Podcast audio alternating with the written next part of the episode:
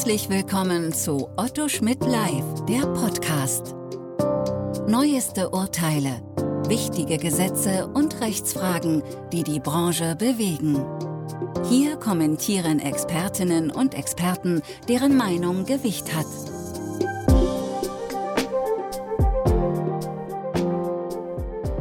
Herzlich willkommen zu einem neuen Podcast Datenschutzrecht in der Podcastreihe von Otto Schmidt Live. Mein Name ist Dr. Jens Eckert, ich bin Rechtsanwalt, Fachanwalt für IT-Recht und berate seit über 20 Jahren zum Datenschutzrecht.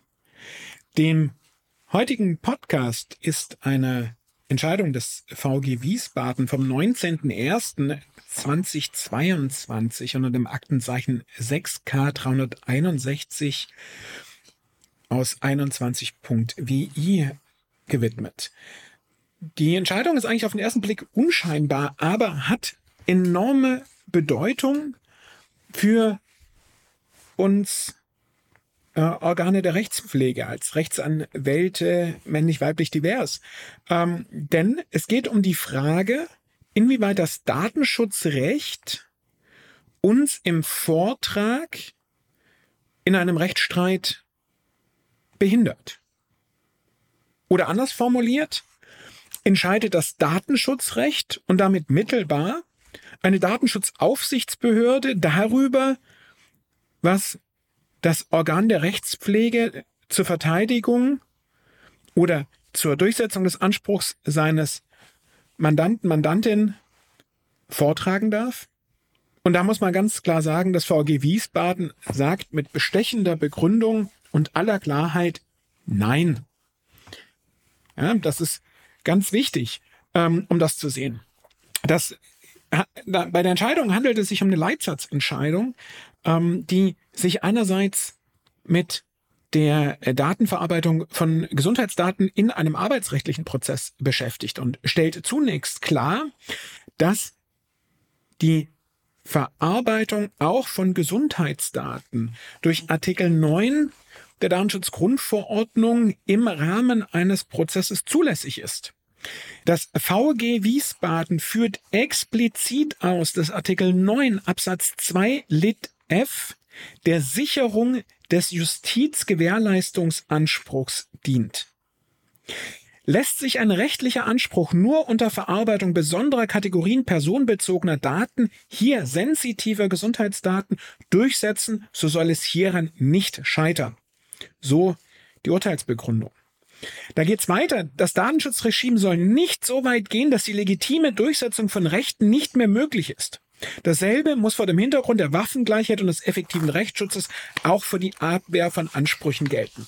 Damit die klare Aussage, das Datenschutzrecht begrenzt nicht die Geltendmachung, Durchsetzung und Verteidigung von Rechtsansprüchen. Das ist aus meiner Sicht ein ganz entscheidender Aspekt, der nicht übersehen werden darf. Im der sehr langen und guten Sachverhaltsdarstellung in dieser Entscheidung wird auch darauf abgestellt, dass die Gegenseite, die hier den Datenschutzverstoß moniert, die Gegenstände, die oder die Themen, die öffentlich gemacht worden sind, selbst zum Gegenstand des Verfahrens gemacht habe, weil sie sich darauf bezogen hat.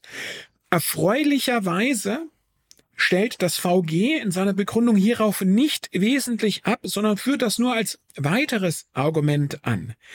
Es kann ja nicht sein, dass die betroffene Person darüber entscheidet, was die Gegenseite zur Geltendmachung oder zur Verteidigung an Sachverhalt in den Prozess einbringen darf, indem die betroffene Person darüber entscheidet, was sie zum Gegenstand des Prozesses macht.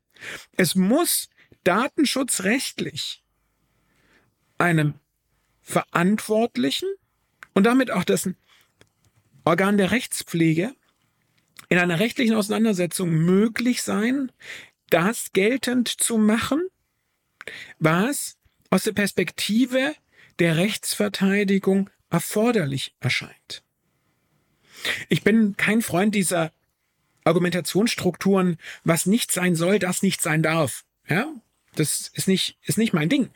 Das haben Sie als Podcast-Hörer, Hörerin wahrscheinlich auch schon mitbekommen. Aber natürlich führt hier die rechtliche Betrachtung dazu, dass das Datenschutzrecht nicht dazu führen kann und auch nicht führt, wie im Übrigen das VG und die auch hier äh, mit beschäftigte Landesbeauftragte für den Datenschutz und Informationsfreiheit in Niedersachsen, die war mit einer Stellungnahme in dieses ganze Thema und eine, aufgrund einer Beschwerde auch mit eingebunden, auch klarstellen, das Datenschutzrecht begrenzt nicht die Rechtsverteidigung.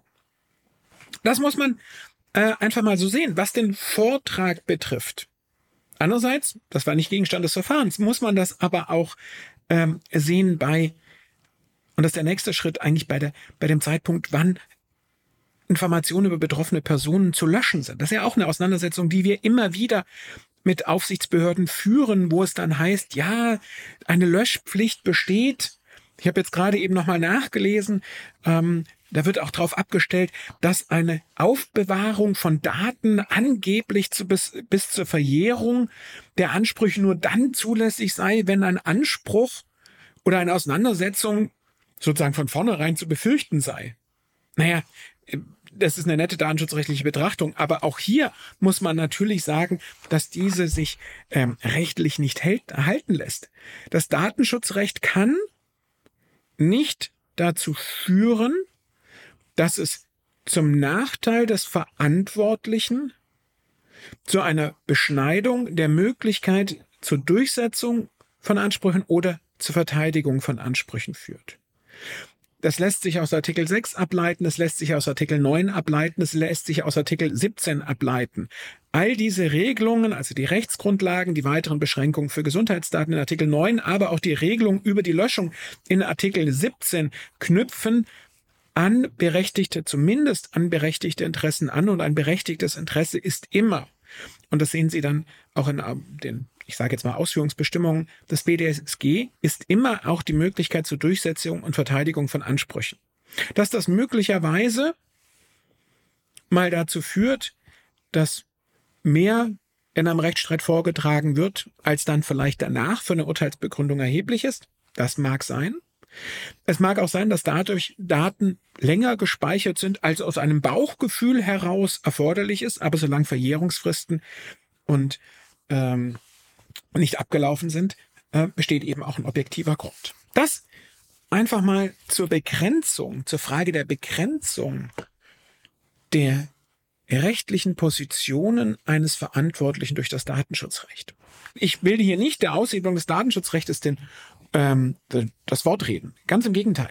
Aber es kann eben auch nicht dazu führen und dazu zwingt das Datenschutzrecht auch nicht, dass das Datenschutzrecht die rechtliche Verteidigungsmöglichkeit eines Verantwortlichen einschränkt und damit, wie das VG auch ausführt, die Waffengleichheit in einem Rechtsstreit zum Nachteil des Verantwortlichen verschiebt. Das ist das eine. Das VG hat sich allerdings auch noch mit anderen Themen zu beschäftigen gehabt und da wird es dann vielleicht schon wieder noch mal ein bisschen spannender und dann sind wir auch beim lauten Nachdenken. Das VG führt aus im Leitsatz Rechtsanwälte sind hinsichtlich ihres Vortrags in Gerichtsverfahren verantwortlich im Sinne des Artikel 4 Nummer 7 der DSGVO. Es geht im Leitsatz weiter. Sie tragen als unabhängige Organe der Rechtspflege in ihrer Berater- und Vertretereigenschaft selbst die Verantwortung für den Inhalt der Schriftsätze hinsichtlich der Haftung und der Gestaltung. Das führt gleich zu ganz äh, äh, spannenden Fragestellungen noch, wenn man sich dann das Binnenverhältnis zum Mandanten anschaut. Ich bin selbst verantwortlicher als Rechtsanwalt Natürlich obliege ich als Organ der Rechtspflege auch keinen Weisungen, bin ja deswegen auch nicht Auftragsverarbeiter meines Mandanten, aber kann natürlich trotzdem nicht frei darüber entscheiden.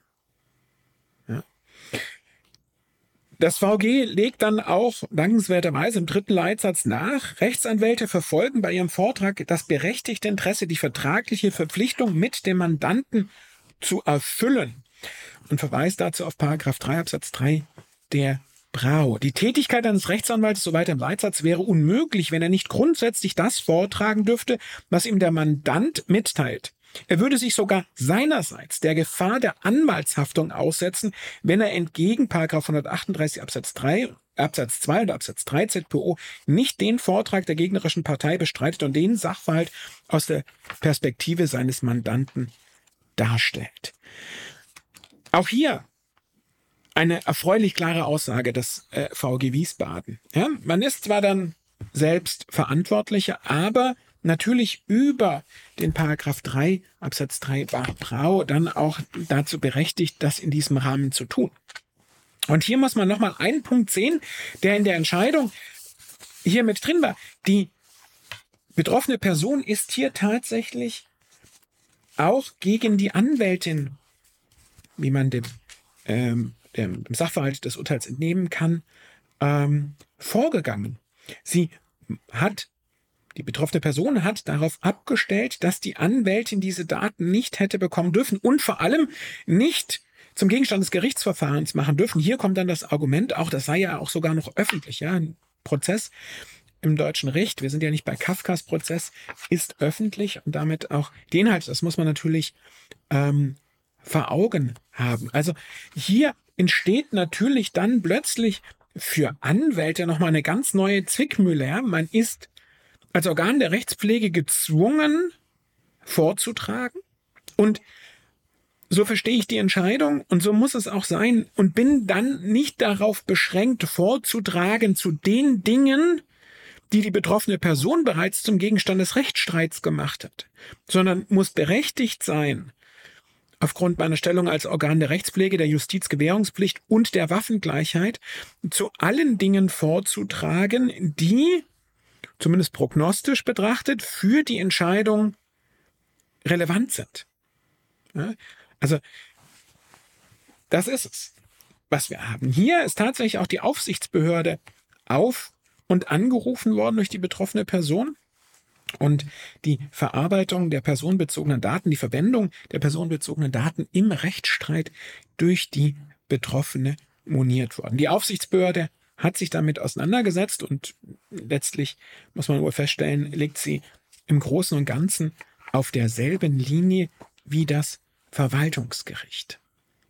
Aber man muss sich das mal vorstellen, ja, ich will nicht, ganz klar, der Aufsichtsbehörde nicht ihre Zuständigkeit dafür absprechen und auch nicht absprechen, dass das Datenschutzrecht eingehalten werden muss. Aber man möge sich mal vorstellen, dass eine Datenschutzaufsichtsbehörde ex post beurteilen sollte, was zum Zeitpunkt der Prozessführung durch einen Rechtsanwalt, eine Rechtsanwältin in das Verfahren eingebracht worden ist und oder hätte eingebracht werden dürfen. Und dann mag es ja schon zu spät sein für eine Unverwertbarkeit, dann darauf mit einer mit einer Bußgeldsanktion, einer Anordnung zu reagieren oder noch schlimmer, hier wurde ja auch die Datenschutzaufsichtsbehörde scheinbar ähm, auf Verhängung eines Bußgeldes verklagt. Dann danach der und Schadensersatz wurde auch, Schmerzensgeld wurde auch geltend gemacht und dann danach in einem zweiten Verfahren gegen die das Organ der Rechtspflege in einem Schmerzensgeldanspruch der betroffenen Person darüber entschieden wird, ob der Anwalt, die Anwältin das, was sie vorgetragen hat, tatsächlich hätte vortragen dürfen. Also ja, rechtstheoretisch natürlich kann man, kann man das diskutieren.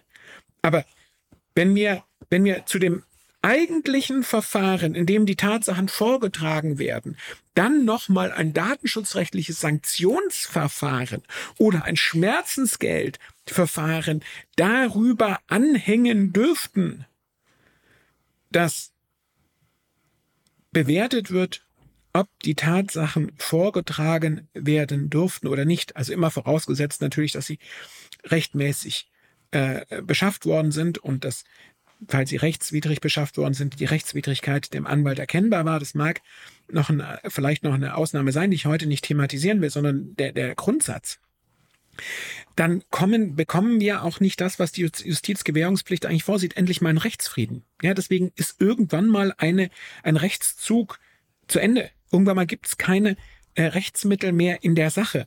Es kann dann ja nicht die Konsequenz sein, dass wenn der Rechtsstreit in der eigentlichen Sache rechtskräftig entschieden ist, zum Nachteil der betroffenen Person, die betroffene Person dann einen Schmerzensgeldanspruch geltend macht und sagt, naja, die Anwältin oder der Anwalt hätte das gar nicht vortragen dürfen. Und wenn das nicht vorgetragen hätte, dann wäre das anders ausgegangen, materieller Schaden. Oder tatsächlich der materielle Schaden verneint wird, aber man weitergehende Informationen vorgetragen hat, die aus der Situation des Prozesses möglicherweise entscheidungserheblich gewesen wäre, das Gericht in der Hauptsache nicht darauf abgestellt hat. Und dann argumentiert wird, ja, die anderen Informationen, die hätte nicht vorgetragen werden dürfen. Deswegen ist jetzt ein Schmerzensgeld zu zahlen. Und zwar durch das Organ der Rechtspflege, da es ja nach Ansicht des Fallverwaltungsgerichts ähm, selbstständig Verantwortliche ist und gar nicht durch den Mandanten. Dann muss wiederum sich der Anwalt die Frage stellen, ob er nun den Mandanten in Regress nimmt, dass er Informationen vorgetragen, also denken Sie mal drüber nach, denken Sie das mal zu Ende. Also hier ähm, muss man, glaube ich, doch einfach zu dem Ergebnis kommen und das unter dem Aspekt zusammenfassen. Es kann nicht sein, und jetzt bin wir leider bei dem Argument, das ich nicht gern anführe, was nicht sein soll, das nicht sein darf, dass das Datenschutzrecht vermeintlich objektiv ex post darüber befindet, was in einem Rechtsstreit vorgetragen wurde oder noch vorgetragen werden konnte, weil es nicht ähm, gelöscht wurde, obwohl noch Verjährungsfristen liefen. Also hier muss man tatsächlich sagen, hat das VG erfreulich klare Pflöcke zum Schutz der Organe der Rechtspflege und der Justizgewährung und der Waffengleichheit in den Boden gerammt. Das ist wirklich eine freuliche Entscheidung. Deswegen, ich rate Sie auch jedem zur Lektüre an der Stelle und gleichwohl denken Sie über die Konsequenzen an der Stelle einfach mal ein bisschen nach. In diesem Sinne, bleiben Sie dem Podcast und dem Datenschutzrecht gewogen. Auf Wiederhören. Sie hörten Otto Schmidt live, der Podcast.